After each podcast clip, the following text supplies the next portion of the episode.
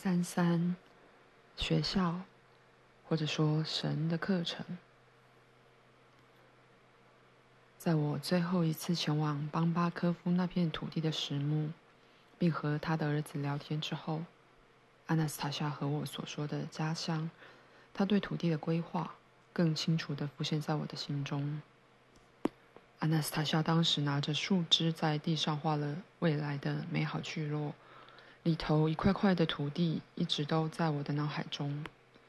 他带着与平常不同的语调，如此投入地尝试描述这些土地，仿佛可以在原是一片荒土的花园里，听见树叶发出窸窣声，清澈的溪水激起水花，看见幸福又美丽的男男女女生活在其中，还有孩子的嬉笑声，以及他们在一天结束时唱的歌。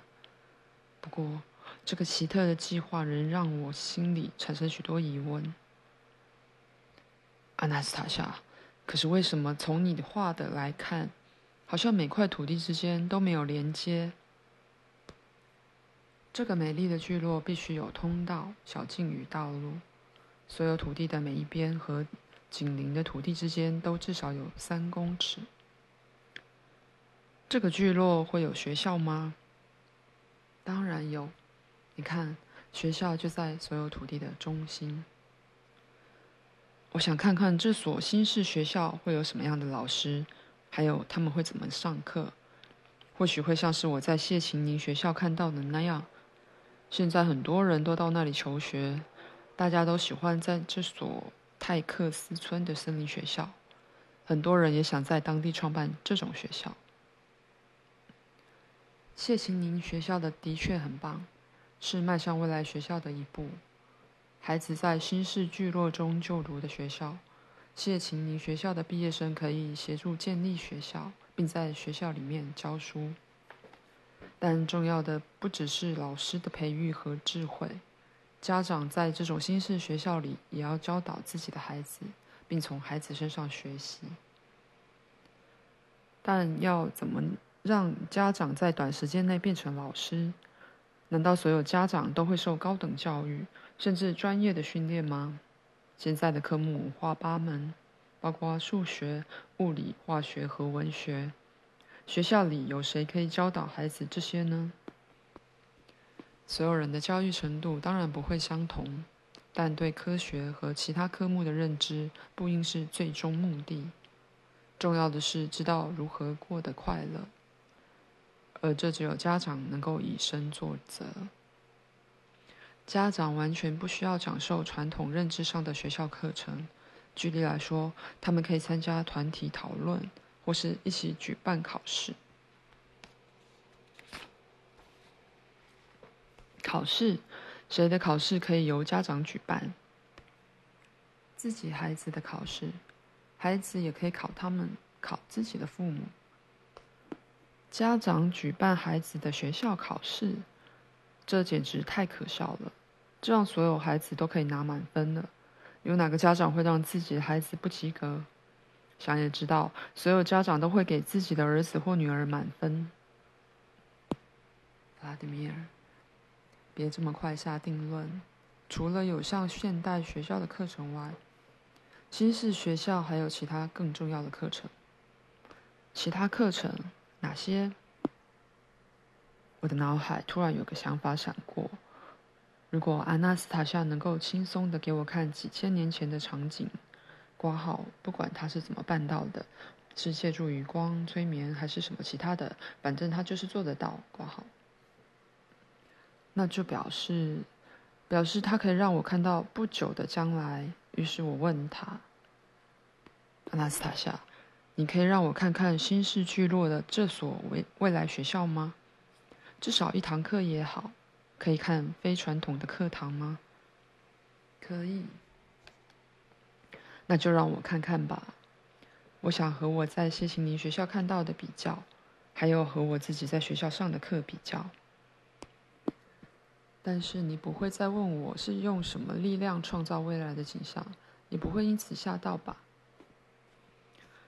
你是怎么办到的？对我来说不重要，我只是很想亲眼看到。那就躺在草地上，全身放松，安心入睡。阿纳斯塔夏将手轻轻放在我的手掌上，然后我看到了，仿佛是从往上往下看，在众多一块块的土地中，有一块的内部规划和其他所有的土地不同，里头有几栋大木屋，中间有小径连接。小径两旁各是不同的花圃，在一些建筑旁有座天然的户外剧场，长椅呈半圆形，沿着坡地逐排而下，男女老少近三百人坐在上面，其中有灰发苍苍的老年人，也有非常年轻的观众，看起来有好几个家庭，因为坐在一起的有成年男女和不同年龄层的小朋友，所有人都很兴奋地交谈。似乎是在等待什么特别的表演，像是超级巨星的演唱会或总统的演说。观众席前方的木造舞台上有两张小桌子和两张椅子，后面有一块大黑板。一群小朋友在舞台旁，大约十五人，年纪从五岁到十二岁都有，不知在热络的讨论什么。待会就要开始一场像是天文研讨会的活动了。我听到阿纳斯塔夏的声音。为什么小朋友会在这里？家长没有把他们交给谁照顾吗？我问阿纳斯塔夏。在那些正在讨论的小朋友之中，有一个待会要发表专题演讲。他们正在选人上台。你看，现在有两个候选人。一个九岁的小男孩和八岁的小女孩，小朋友在投票了。大部分的人选择让小男孩上台。小男孩一脸精明又自信地走到桌子旁，从厚纸板文件夹中拿出几张画有草稿和图案的纸放在桌上。其他小朋友有有的慢慢走，有的连跑带跳的回到观众席，坐在自己的父母身旁。满脸雀斑的红发小女孩，另一位候选人，骄傲的仰起头，走过桌子，手中的文件夹比小男孩的更大更厚，里面可能也装了一些图和草稿。桌子旁的小男孩试图与经过他身边的小女孩讲话，但是他没有停下来，而是顺直自己的红色辫子，然后与他擦身而过，还故意撇过头不看他。小男孩分神地看着骄傲的红发小女孩走远，过了一会后，才回头专心整理自己的资料。究竟有谁可以教这群小朋友天文学，让他们程度好到可以在大人面前演讲？我问阿纳斯塔夏。他回答：“没有人教他们，只给了他们问题。”让他们自己思索一切是如何构成，然后准备自己的论点，最后呈现出来。他们准备了两个多礼拜，现在到了最后关键的时刻，在座的每个人想要的话都可以反对他们的论点，而他们要捍卫自己的看法。所以这是一种游戏吗？你可以把这个活动当做游戏，不过过程是很认真的。这个活动会让每一个人产生并加速有关星际结构的思考，或许还会出现其他更广的思考。这些小朋友毕竟想了两个礼拜，没有任何的教条限制他们的思考，也没有任何星际结构的理论左右他们，还不知道他们会想出什么来。你的意思是说，小朋友是用自己的头脑幻想吗？我是说，他们会得出自己的版本。毕竟，连大人自己对星际结构都没有个定论。这场研讨会的目的，不是要定出什么准则，而是要加快思考的速度，进而判断真理或接近真理。有个年轻男子走到第二张桌子，他在宣布活动开始后，小男孩开始讲话。他在台上自信且投入地讲了二十五至三十分钟，他的演讲内容对我而言，只不过是孩子的天马行空，没有任何科学理论的根据，甚至连中学的基础天文知识也没有。小男孩的演讲内容大概是这样的：如果晚上抬头观察天空，会看到很多颗发亮的星星，各种星星都有，有的很小，有的比较大。不过小的星星也可能很大。只是我们一开始会以为它们很小，但它们其实很大。飞机在天上飞的时候看起来也很小，但当它停在地面上，我们靠近它的时候，才发现原来它很大。里面可以坐很多人，所以每颗星星也能容纳很多人。只是现在上面没有住人。星星会在晚上发亮，大的发亮，小的也会。它们发亮是为了让我们看见它们，想到它们。他们希望我们能像对地球那样，也在他们那边做好事。他们有点羡慕地球，很希望像我们一样有浆果和树木生长，也想要有一样的小溪和鱼儿。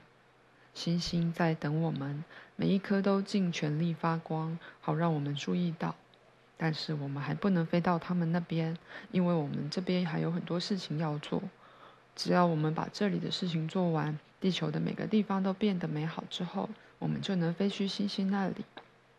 不过，我们不是坐飞机或火箭，因为飞机要坐很久，坐火箭又久又无聊，而且飞机和火箭装不下所有东西，很多东西都放不进去，像树木和小溪都不行。我们把整个地球上的一切弄好后，我们就要带着整个地球飞到第一颗星星上。除此之外，也有一些星星想要自己飞来地球，紧紧地靠在地球上。他们已经送来自己的碎片，用这些碎片依偎着地球。大家一开始都以为那是彗星，不过那其实是强烈渴望贴近美丽地球的星星碎片，是正在等待我们的星星送过来的。我们可以带着整个地球飞到很远的星星，只要有人愿意，都可以留在星星上。像对地球那样把星星弄得很漂亮。小男孩拿起纸张给观众看，上头画着星空的图案，还有地球飞往星星的轨道。在最后一张图上，有两颗星星，上面有盛开的花园，地球正离他们远去，继续自己的星际之旅。当小男孩报告完毕。展示完手中的图画时，主持人宣布，任何人都可以发言反对，或根据听到的内容提出自己的见解。但是没有人急着发言，现场鸦雀无声。他们似乎在担心什么？他们在担心什么？我问阿纳斯塔夏。难道没有大人了解天文学吗？他们担心，是因为必须把话讲得有根据，而且要让人听得懂。毕竟他们的孩子也在场。如果说的话无法让孩子的灵魂听懂或接受，那么大家就会对说话的人不信任。更糟的，还可能产生敌意。大人相当珍惜自己与孩子的关系，所以才会担心而不想冒险。他们害怕别人觉得自己不公正。尤其是在自己的孩子面前，许多人开始把头转向坐在观众席中央的灰发长者，他的手搁在一位红发小女孩的肩上，他就是刚刚的另一个报告候选人。两人旁边坐着一位非常漂亮的年轻女子，阿纳斯塔夏向我解释。现在很多人在看观众席中央的灰发男子。他是大学教授和科学家，现在退休了。他的人生一开始并不顺遂，也没有孩子。十年前，他取得了一块地，开始一个人建造土地上的一切。后来，有个年轻的姑娘爱上了他，并且生了那位红发小女孩。坐在他们旁边的年轻女子就是他的妻子，也是小女孩的母亲。那位退休的教授非常疼爱自己迟来的孩子，而他的女儿。红发小女孩也非常敬爱父亲，在场很多人都觉得教授应该第一个发言。可是那位灰发的教授迟迟没有讲话，看得出来他因为紧张，不停地捏着手上的杂志。后来他终于起身，说了一些有关宇宙结构、彗星、地球质量的言论，最后做了这样的结论：地球这个星球当然会在太空中移动及转动。但是它与太阳系之间有着不可分割的连接，没有办法独立移动。它无法离开太阳系，移动到遥远的银河。地球上所有生物的生命是太阳赋予的。